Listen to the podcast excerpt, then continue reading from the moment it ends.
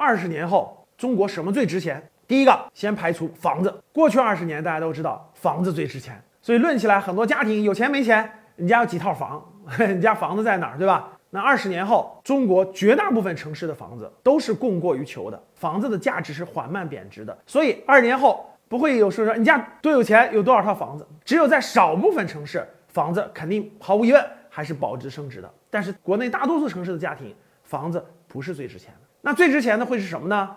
也就是我们的第二点，二十年后中国经济的四梁八柱啊，非常稳健的各个行业的龙头公司、分红高的这些优秀公司的股权，毫无疑问，在未来二十年将会独领风骚，将会逐渐成为家庭资产的定海神针，也可以说是增量最大的部分。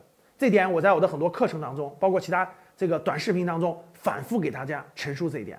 第三，年轻人，特别是。有技术含量的年轻人将是未来二十年非常值钱的。为什么？第一个，大家知道，由于我们国家的出生率啊，人口出生率的下降，老龄化人口越来越多啊，这个新生儿这个年轻人越来越少。那现在我们每年的这个新生儿是一千万左右，大家想一想，二十年之后这个数量也就这么多，老龄人口越来越多，年轻人口数量是比较少的，这是第一点，造成了我们。